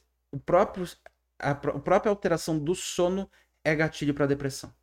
Você não precisa de um marco, você não precisa de uma situação ambiental, você não precisa de gatilho ambiental algum. A própria privação de sono pode ah, virar um gatilho para você desenvolver depressão. Se eu não tiver predisposição genética e Quase só impossível. Quase impossível. Eh, Se você não tem predisposição genética, nem com reza brava. Tá? Eu brin- eh, Algumas coisas não é pra quem quer, é pra quem pode. é para quem pode. Tá, então tem esse fator. Tem esse fator. Tem esse O fator. genético, ele, ele tá envolvido em tudo. Tá? Então, A se não eu tenho alguém na família que tem algum distúrbio, ah, transtorno psiquiátrico, Aumenta muito a chance de aumenta você ter. chance. Uma coisa que a gente tem que ficar um pouco também ah, não tão apegado à genética familiar, né? Como a gente não tem um mapeamento genético franco da pessoa, é que às vezes a pessoa, de duas uma, ou não desenvolveu nas gerações passadas, mas você tem a genética, ou você está inaugurando a genética, isso acontece. Tá? Então não dá pra gente saber. Então, às vezes, você pode ter uma mutaçãozinha que te facilita a ter. Então, a gente sempre vai investigar. É que se a gente pegar uma pessoa que não tem nada, conseguir mapear bonitinho, tudo, ela não vai desenvolver depressão. tá? Mas é como não tem como saber, todo mundo é potencial. Então vamos lá. Tem, tem essa predisposição à depressão, que a gente está falando da depressão Uhum. especificamente, mas qualquer né, outro transtorno, qualquer outra doença. É, e aí começa a ter essas questões de sono. Só, só para a gente deixar ex- exemplificado, embora já, já recebemos aqui a doutora Ellen Quintela, que também já falou algumas coisas muito bacanas. Depois, se você está em casa, depois que terminar isso aqui, dá uma passadinha lá também, que é muito legal. É, que, que é privação do sono? O que, que é insônia? Só Uhum. uma passadinha. Privação de sono é você literalmente forçar você não dormir. Fiquei privada do sono. É, literalmente privar do dormir. sono. É da mesma maneira que a gente usa o termo privar a pessoa da liberdade, privar a pessoa de algum tipo de alimentação. Isso é é uma noite ou, ou várias? são Aí várias. são várias, São né? várias. Não foi uma noite que eu fui na balada, Não, virei não à noite, fui trabalhar, você vai não. ficar desgastado no dia seguinte da balada. Tá, mas Tá, a gente mas está falando Cê- de... Esse, esse sono você nunca recupera, como a gente fala, mas você dorme melhor, tudo bem. Mas a privação de sono é uma coisa sequencial. Tá? A insônia é justamente você eh, não ter nada que te impeça de dormir, mas o, a- o teu estado de alerta não te deixa dormir. Ele sobrepõe teu estado de sonolência. O não confundir com de fato não ter sono. Porque as pessoas confundem insônia e não ter sono, ou insônia e, e não, cansa, e, e não cansar. A pessoa que tem insônia, ela sempre vai ter uma sonolência ou um, um desgaste corporal. Às vezes até aqueles apagões, né? Muito, é meio difícil ter alguns apagões, é Hum. mais comum um apagão na apneia do sono. Hum, Tá. mas mesmo assim pode chegar a ter. Então a pessoa que é insônia, ela, ela, ela vai ter algumas alterações que vão, mas que vão trazer como irritabilidade, inquietação, ah, umas questões até às vezes explosivas, alterações no humor, né? Elas vão, elas vão ter essa parte e, obviamente, quando em consequência da depressão, vai potencializar a depressão e vice-versa. Né? Hoje a gente não fala mais insônia primária ou secundária como se falava antigamente. Né? Hoje a insônia ou ela é aguda ou ela é crônica. É, a insônia é uma entidade própria. né? Ela é uma, do- é uma doença própria. O que, ela, o que pode acontecer é que ela venha como sintoma de alguma coisa. Né? Ela vem associada a alguma coisa, mas de forma aguda ou crônica. Tá? Mas é isso, é um estado de alerta, um, então hiperalerta que é difícil ah, você sobrepor com relaxamento. Você pode meditar o quanto você quiser. Aí eu brinco, uma pessoa com insônia meditando é uma das situações mais ridículas do universo. Né? Porque ela fala assim: eu preciso dormir, eu preciso dormir, eu preciso dormir. E ela entra nesse loop, de eu preciso dormir Criou ansiedade. criou ansiedade, tá irritando e ela não vai dormir nunca, né? Então essa é isso que é insônia, tá? O falou da questão na que a doutora Ellen veio aqui já falar um pouco de apneia do sono, mas isso também influencia bastante, é porque vai causar também muito estresse, vai trazer uma sonolência excessiva no dia seguinte, que é confundido com sintomas depressivos. Já aconteceu de pegar no consultório paciente em tratamento de depressão, pessoal potencializando remédio, mas ela tá deprimida, ela tá deprimida, deprimida. E a apneia naquela assim que, pelo amor de Deus, bota ela no CPAP agora, porque senão ela vai ter um catatum em algum momento, né? E ela literalmente dormindo na minha frente. Né? E eu falei, isso daqui não é. Você vai passar no pneu quando? Ah, vou passar ali. Vai- já vai colocar o CPAP? Vai. Então tá bom, já fico tranquilo. Para de aumentar o remédio. Né? Por isso que um diagnóstico correto é, é muito importante, né? Exatamente. É aprender a linkar uma coisa com a outra. Né? O... Mas o mais comum da gente pegar assim, vinculado à depressão mesmo, é a insônia. Os outros eles vão acabar causando, né? Uma outra coisa que é muito comum pegar com depressão também é inversão do ciclo sono-vigília, né? A pessoa começa a dormir de- é durante o dia e não dorme mais à noite. Né? Ela se sente mais. Ela... Esse alerta diminui durante o dia e ela começa a apagar durante o dia. Aí o que que acontece? Tuxa-se, é é indutor do sono, mas eu tomo meu Rivotril, eu tomo meu Zolpidem, eu não durmo à noite, ele tá dormindo durante o dia. Tem, Isso é Tem. muito comum. tem, tem, tem. É muito comum. E só pra gente já ir no, ir na- nos finais. Ah, Tem alguma pergunta? Ah, Tem- dos tem a- 17, 17 anos. anos. O... essa dos 17 anos é o exemplo bem pra gente tentar entender o que. que- Por isso que eu falei que é que a gente ia chegar, tá? Eu não, não tinha esquecido dela. Pra entender bem o, o quando começa uma coisa, quando começa outra. O, ele tá comendo muito, ele tá dormindo muito. Agora é entender por que de cada coisa. Ele tá se desgastando demais? Ele tá ah, fazendo um exercício tec mental muito grande? Tá estudando pro Enem esse tá caso estudando, no caso né? que é vestibular, Enem, ele tá, ele tá tendo isso e tá tendo algum outro prejuízo? Porque isso é, import- é importante. A depressão é uma doença. Então, ela sempre vai vir uma coisa, como eu falo, que a doença é bizarra. Ela nunca vai ser condizente com o estímulo que tá tendo do ambiente. Se, se, se ele não tá tendo mais nenhum prejuízo, tá fixando bem a matéria que ele tá estudando, tá conseguindo se organizar, a relação com a família tá indo bem, não tem alteração metabólica, não tá engordando, né? A parte clínica dele tá perfeita, o sono ele se sente tranquilo, né? Ele tá dormindo em torno de 12, 13 horas por mas sempre foi o padrão dele de sono, aumentou um pouco mais porque ele tá um pouco mais cansado, mas às vezes assim tá funcional, E porque é adolescente. porque adolescente também que dorme mais do que, do que um adulto jovem, não tem que medicar nada. Isso não necessariamente significa doença, né? Agora, o oposto. Não, ele, ele vem de um tempo pra cá, ele dormia em torno ah, de, de 10 horas, ele tá dormindo 14, 15 horas por dia. Tá? Ele não tá conseguindo fixar a matéria. Ele tá comen- eh, comendo muito, principalmente beliscando à noite né? Que é muito mais comum em algumas situações. Ah, ele fica com sono o dia inteiro. Precisa investigar o que está acontecendo, tá? Ele tá tomando alguma outra coisa? Tá tentando usar energético para para poder estudar, para poder gravar? Tá varando a madrugada? Tá invertendo os horários de sono? Porque às vezes os pais acham que o filho tá dormindo muito, mas ele tá invertendo o horário de, de estudo, né? Tá estudando muito à noite e aí não consegue aguentar e, vai- e prolonga. Aí ele também não, não almoça direito, tudo, e acaba despejando toda a comida no- na janta. E aí o pessoal acha que tá comendo demais. Então, na verdade, você tem que investigar o que que tá acontecendo. Porque realmente, se ele tá privado de sono, se ele tá invertendo o ciclo, ele não vai descansar o suficiente e não vai agravar a matéria. Isso começa a gerar prejuízo. Pode ser uma depressão? Pode. Se for depressão, tem que medicar? Tem. Não tem escapatória, porque senão ele vai ficar disfuncional esse estudo que ele está fazendo vai, vai, vai ser perdido, né? Agora, se ele, ah, se ele começar a tratar, isso vai regularizar? Não de uma hora para outra.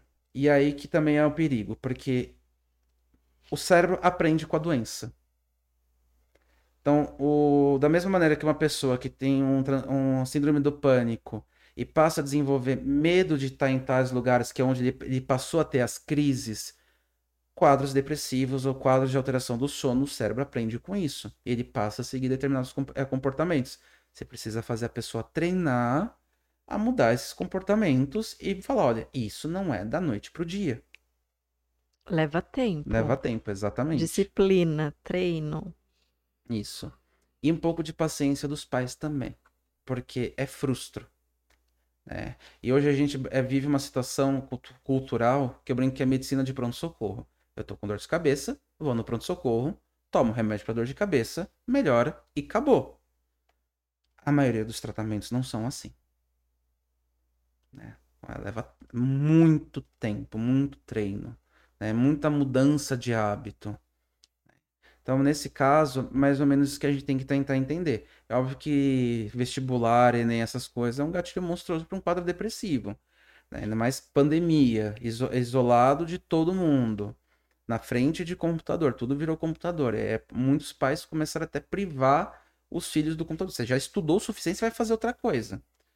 A interação social dessas pessoas passou a ser o computador. Né? Aí ah, como algumas sociedades, principalmente as de pediatria, elas ainda são muito restritas, elas não admitem o uso da tela de uma maneira racional hoje, elas, são, elas ficam presas às questões mais, ah, mais do passado, elas a- ainda a orientação é de restrição, muita restrição. Não que você tem que deixar é livre de qualquer maneira, pelo amor de Deus. Três horas da manhã é hora de, é, é de criança, adolescente e adulto tá na cama, né? A não ser que você seja um trabalhador de turno. Mas ele tem que interagir socialmente com, com os amigos, seja num jogo, seja né, em alguma outra instância.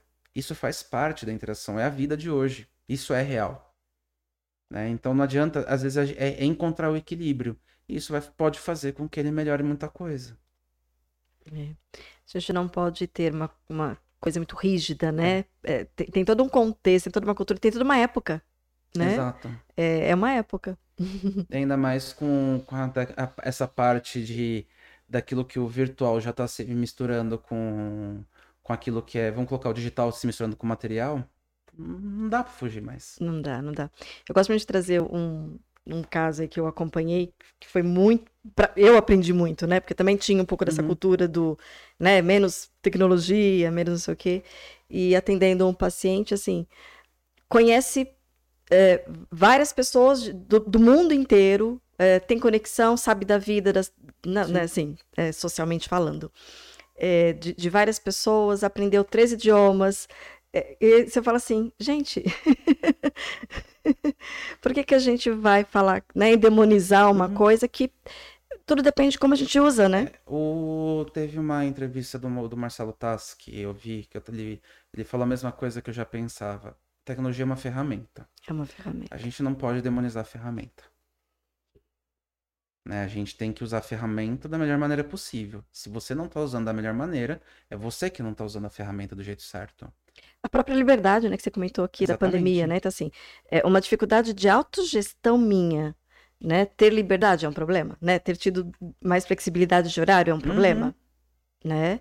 É, é, se tornou um problema tornou porque um problema. eu não sei, não aprendi. E ok não saber, e ok não ter aprendido. Eu só preciso saber que eu não sei e que isso está me trazendo problema para ir aprender, né? Com certeza. É, se você não, não consegue fazer, se não consegue agir da maneira correta, vai dar algum problema. É isso aí. Temos alguma, mais alguma pergunta, Zigfried?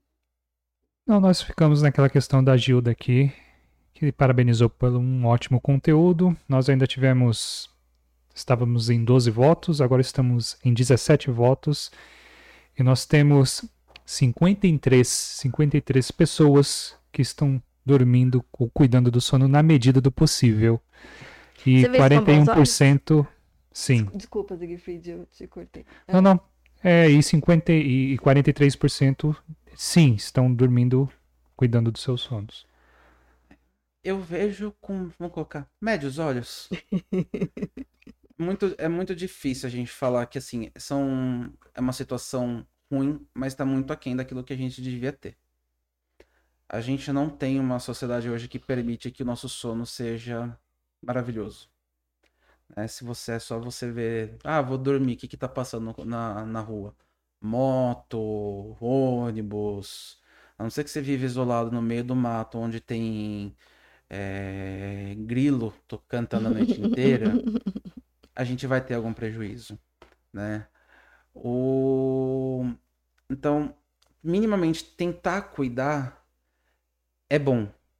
Onde é que eu vejo o maior risco? Onde vem a informação? Tem muito guru né, de, de sono por aí que eu vejo em rede social, ainda mais por ser um assunto que está sendo muito frequente, né, ainda mais por conta da pandemia. A insônia entrou em moda por um certo período de tempo. Então veio muito guru. Ah, se você usar esse método, prometo fazer você dormir por um, em um minuto. Mal sabe ele que o normal é você dormir a partir de 15 minutos. Ninguém dorme em menos de 15 minutos. E se isso acontecer é um distúrbio, né? Exatamente, provavelmente você está é um tendo problema. alguma coisa né, que faz você dormir muito rápido. Né? Ah, qual coisa? Depende muito do quadro. Mas se você está dormindo antes desses 15 minutos, você está exausto, você está cansado, você começa a ter alteração. Então, o fazer você dormir em 15, em menos de 15 minutos é uma ilusão, é uma falácia, é uma venda de algo que é, é um charlatanismo, né? Às vezes você fala assim, ah, mas eu não percebo que eu tô dormindo assim, para mim eu desmaiei. Se você tá desmaiando, olha o que que tá acontecendo. Você tá no celular até você apagar? Então você não tá. Ah, mas eu vou, fico no celular até ter sono. Você já tem um problema porque você tá fazendo isso até você desmaiar de sono. O certo é você ir pra cama quando começa, começando a ter uma sonolência. Né? Ah, mas eu chego assim, eu fico tranquilo, eu chego na cama e eu percebo que eu apago. Mas se, se você for olhar essa pessoa, ela tá tão relaxada que o próprio já vai fazendo o trabalho de apagar a própria memória. Existe um tipo de amnésia que é normal durante o sono, que a gente não percebe micros despertares. Porque lembrar desses despertares faz com que você tenha uma sensação de desgaste maior do que se você não lembrar. Né? E é normal a gente ter alguns despertares ao longo da noite. Né? Seja por um barulho, algum estímulo, alguém que roncou do teu lado, alguma coisa acontecendo. Então é normal a gente ter esses micro despertares. Então nosso cérebro tem que. Ele, ele faz isso, ele faz esse favor de apagar essa memóriazinha. Então, o... essas pessoas elas que estão dentro da normalidade, elas podem começar a apagar esse processo. E não é problema. Mas aí é uma questão de autoconhecimento, aí é uma autogestão, que é aí onde, onde entra esse, esse processo. E elas se percebendo o que está acontecendo. Se ela está percebendo que é não é a autogestão boa que ela tem, que é uma minoria hoje, porque não é cultural a gente aprender, o ideal seria se orientar com algum profissional que saiba sobre o assunto, né? E ver se o que ela tem é fazer prevenção, que também não é cultural no Brasil. Mas não necessariamente o médico, como eu brinco, é para passar bolinha. É para fazer prevenção e se e fazer essa e fazer esse cuidado de uma outra maneira, pedir orientação. É, com profissionais capacitados, especializados, né? É, hoje existe essa especialização, né? Então, assim, os, os, os tem médicos uh, e profissionais de diversas áreas, né? Multidisciplinar, uhum. como, por exemplo, o dentista, doutora Ellen, é, especialização. Então, assim, tô com questão de sono, o ideal é procurar um profissional especializado. É, o profissional especializado ele vai fazer uma coisa, ele vai, ele vai saber minimamente triar o que está acontecendo. Por exemplo, alocar um CPAP de uma situação básica, eu sei fazer. Começou a querer acionar, por exemplo, uma apneia central, eu vou mandar para o neurologista. Que é uma situação mais neurológica, mais delicada, eu vou mandar para o neurologista. Ah, começou a ter uma questão de ronco, não é de apneia, eu vou mandar para um odonto especializado em sono, em ronco, nessa parte. Ou precisa, então esse acompanhamento multiprofissional ele é importante. Quanto mais a gente aumenta essa rede, não é por uma questão de empurra empurra ou querer fazer a pessoa gastar o tempo e o dinheiro dela. É uma questão de qualificar uma rede para de cuidar da pessoa isso lá na, ah, no, no, primeiro momento pode ser mais oneroso em questão de tempo, às vezes uma questão financeira, mas lá na frente a pessoa vai se resguardar muito, isso evita muito problema futuro. É. E só para a gente finalizar, você comentou aí que depressão é uma doença. Uhum. É... Qual... Claro que é um diagnóstico que não dá para a gente fazer aqui no Divancast, não é isso, nem é essa a proposta, mas é, porque também tem alguns mitos, né? Assim, Sim. por exemplo, vai, é uma, uma, adolescente que dorme mais está com depressão, é, uma pessoa que está triste, né? Morreu alguém, perdeu alguém, passou por uma situação né, de, de pandemia, por exemplo, sem outras coisas é, envolvendo, está com depressão. É, o, o, que que a gente poderia dizer, só para ficar né, um pouco registrado aqui, o que, que, que, que a gente poderia dizer que seria um alerta a mais para a gente ficar atento uh, como um, um possível depressão, tirando dessa coisa mais leiga, mais tirando um pouco da questão mais leiga, mas ainda assim. Só, só, só um pouquinho mais perto do microfone. Então, tirando, tirando um pouco uh, dessa questão leiga, mas ainda assim, falando de uma maneira simples, quando a pessoa começou a perder uh, o prazer pelas coisas da vida. A depressão é uma doença que ela faz isso, entre outras questões uh, físicas, né? Ela tira o prazer e a vontade pelas coisas da vida. Vai, uh, vai piorando, então a pessoa primeiro ela, ela perde as questões uh, de cuidado, as questões sociais. Então, se é uma pessoa, principalmente as mais extrovertidas, fica muito mais evidente nesse aspecto. Né? Então, quem é muito mais expansivo, de repente começa a se isolar socialmente. Coitado dos tímidos, eles perdem um parâmetro, quem vai ficar, quem é mais próximo que começa a perceber, família, Fica muito tudo, sutil, né? fica muito mais sutil. Depois é o cuidado pessoal, principalmente, né? Porque se você tá no social, você tem que minimamente aparecer apresentável, né? Mas o cuidado pessoal também. E o mais intenso é o profissional. Quando a pessoa se, ah, se já chegou no ponto da pessoa apresentar algum prejuízo no profissional, procura ajuda para ontem. Porque a pessoa já tá com algum prejuízo muito maior do que ela imagina. Mas se perceber que ela tá isolando, tá em casa, não quer mais ver quem ela estava habituada e não tem conflito que justifique, né? Não é uma, é uma briga de família que ela não quer ver a pessoa dar pintada de ouro por conta do conflito. Não. É uma coisa que não tem uma justificativa plausível, é muito mais intensa do que for. Parou de fazer as coisas que gostava, então aque- aquele cara que estava habituado pro futebol na, na- no final de semana parou de querer ir, ma- mas não teve lesão, não teve briga com ninguém, simplesmente parou. Essas coisas que a gente tem que ficar de olho. Então parou de ter prazer e, e o desejo, de- a força de fazer as coisas que estava habituado, começar a procurar alguma coisa que pode é, até uma depressãozinha aí. Muito legal, muito legal, porque é, a gente vê muito isso, né? Assim, as pessoas normalmente não costumam linkar essa perda de interesse, de prazer com a depressão. Elas costumam linkar a tristeza. Isso. É, a tristeza não é obrigatório, como as pessoas imaginam, até porque a gente usa como sinônimo no dia a dia depressão como sinônimo de tristeza, mas não, não é uma coisa, não tem nada a ver com obrigatório com a outra. Tristeza faz parte do- dos fatores maiores de diagnóstico, mas não é obrigatório. A perda da vontade, né, essa, essa coisa, esse afeto plano que a pessoa fica, ela, que ela fica, parece que está inerte no ambiente. Isso, isso é bem característico da depressão. E uma coisa que é importante falar: não precisa acontecer nada de ruim na vida da pessoa. E às vezes até o contrário.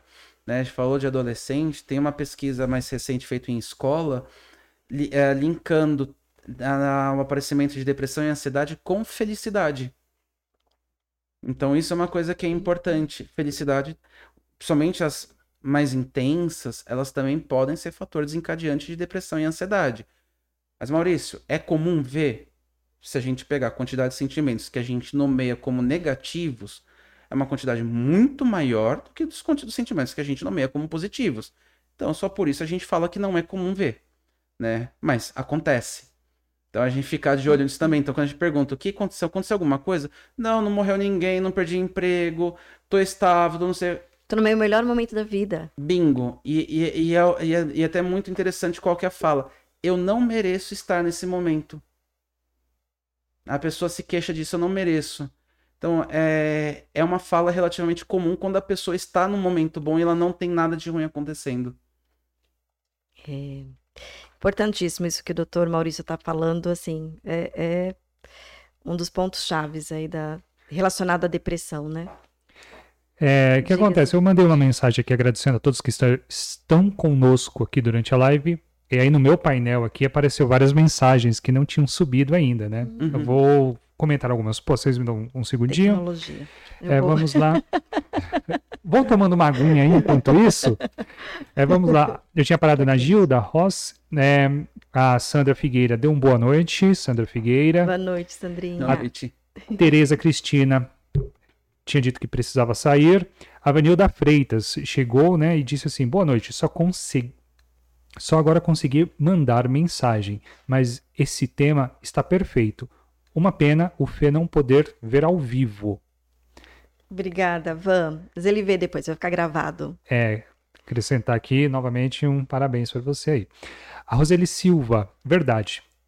Tendo, tento ter essa disciplina do trabalho em casa. Acabo atropelando tudo. Sem horário, isso realmente não faz bem. Rosana Oliveira. Há alguns anos trabalhei seis meses durante a madrugada. Sinto os efeitos até hoje da risada. Da risada, né? Não é ir, não. É diferente das noitadas é. de baladas, pois no trabalho havia a obrigatoriedade Uhum. de horário, entrada, janta, saída. E o estresse, né? Ela continua. Então tive privação de sono, pois o sono do dia não se compara ao da noite. A Núbia Esther Romeu, parabéns pela entrevista e esclarecimentos. E a Silvia dos Santos, que já tinha passado aqui, é, obrigado pela resposta, muito esclarecedora. É, novamente, eu só consegui ver essas mensagens agora, porque no meu painel aqui, onde eu controlo tudo, não tinha subido, só subiu quando eu mandei a mensagem aqui. Vocês querem fazer algum comentário sobre alguma coisa, alguma consideração sobre isso? O, só sobre o trabalho, o trabalho noturno, né? Isso é, é muito complicado, porque tem a ver. Uma tem a ver com adaptação de ciclo. Né? Uma coisa é a gente falar, por exemplo, de um jet lag, né? Que você vai viajar para um país que tem um fuso horário diferente, em questão de dias, muitas vezes você se adequa. Às vezes o. Mas precisa de dias, é, né?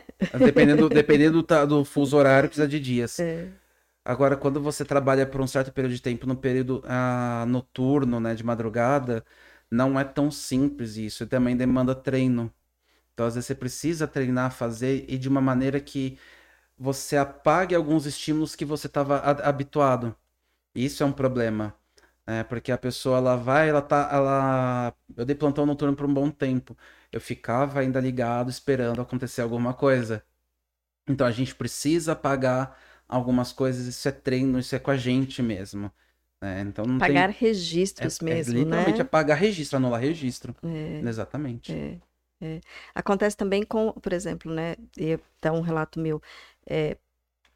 Alguém da família adoeceu, você ficou no hospital, a pessoa faleceu de madrugada Isso. e fica o gatilho, né? Fica. Daquele horário você esperando, né? Não esperando. Mas, mas o registro, trauma, né? É um, né? É um registro. É, é. E, e aí tem que ser fazer um trabalho, né? Bingo. Tá joia. Sensacional esse bate-papo aqui. Doutor é sensacional mesmo. tá mais calma. Ah, depois que você falou que a camisa de força não, não acontece mais há 50 anos. Não manda o pessoal lá tirar do carro já. Foi só para me tranquilizar, né? Tá bom. bom, é, só agradecer. Acho que assim foi um conteúdo incrível.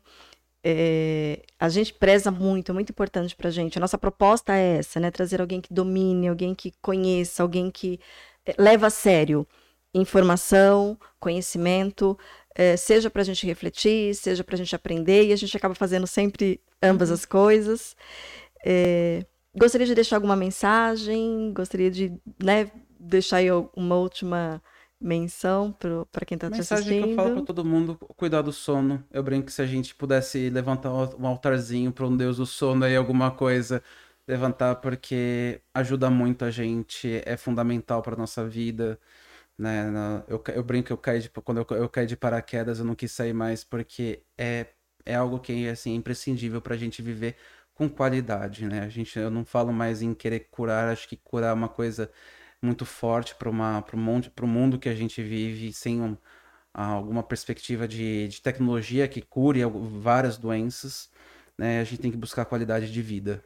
E para o sono, é, é, o sono é fundamental para a gente ter essa qualidade. Então, cuidem do sono, é, é mais do que qualquer outra coisa que vai e as outras coisas vão vir como consequência. E ca caindo no, no mesmo, mas assim, como eu não sei se foi cultural ou se foi até da própria questão de desenvolvimento da medicina, mas como a gente não, até hoje em dia, né, assim, mesmo a medicina já, já se expandindo, mas como a gente não valoriza, né, por não, não valorizava, antes de você ter assistido esse Divancast, ter ouvido tudo que o Dr. Maurício aqui falou pra gente, é, né? É cultural, né? Só ver o ditado popular, né? Deus ajuda quem cedo madruga. Quem cedo madruga. E tem, tem, tem, tem esse, esse cultural muito forte. Tem, tem. Mas tá joia. Muito obrigada. Eu que né? agradeço. Né? Somos muito gratos aí pela sua vinda. Muito obrigado mesmo. Quer deixar suas redes sociais, seu contato, as pessoas quiserem fazer contato com você, tiver todo esse conhecimento aí. Onde que são seus consultórios? Onde você atende? Eu atendo uma clínica no Brooklyn, na Clínica Care. Eu faço atendimento lá no consultório. E atendo no Hospital Oswaldo Cruz também. Né? Tem a, a deixar a rede social, dá para deixar no comentário, né? Meu, meu Instagram. Quem quiser me acessar por lá, pode acessar, que aí eu faço as orientações. Tá. Você pode falar qual é o Instagram? O... É arroba malrocinho86. Eu nunca decoro, mas. é isso aí. 86. É não, e esse 86 é importante, porque é importante. eu fui fazer uma, uma menção, uhum. apareceu outro lá. Então, esse 86 é, é importante para poder falar exatamente. com o Maurício Rossini correto. E está na descrição do vídeo. Você que gostou do nosso do nosso participante aqui hoje, que gostou do nosso entrevistado, está na descrição do vídeo o contato dele. Entre em contato se você quiser precisar. Ele é uma pessoa muito bacana. Obrigado, Lembrando gente. que é um especialista, né? Além de psiquiatra, médico e especialista no sono. Agradeço o convite, gente.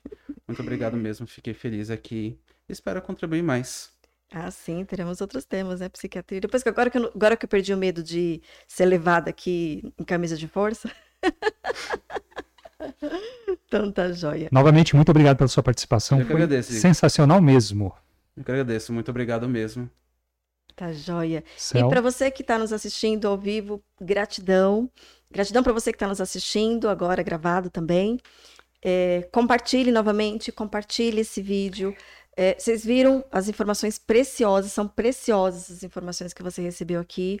E lembrando que cada, ah, cada inscrito que nós tivermos a mais, é, cada compartilhamento que você fizer a mais, o, o YouTube entende que é um assunto de relevância e ele amplia para que outras pessoas acessem essas informações.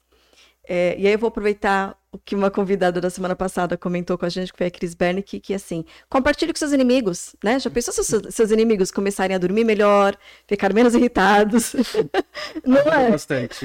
Vai ajudar bastante, né? Então tá jóia, meus queridos.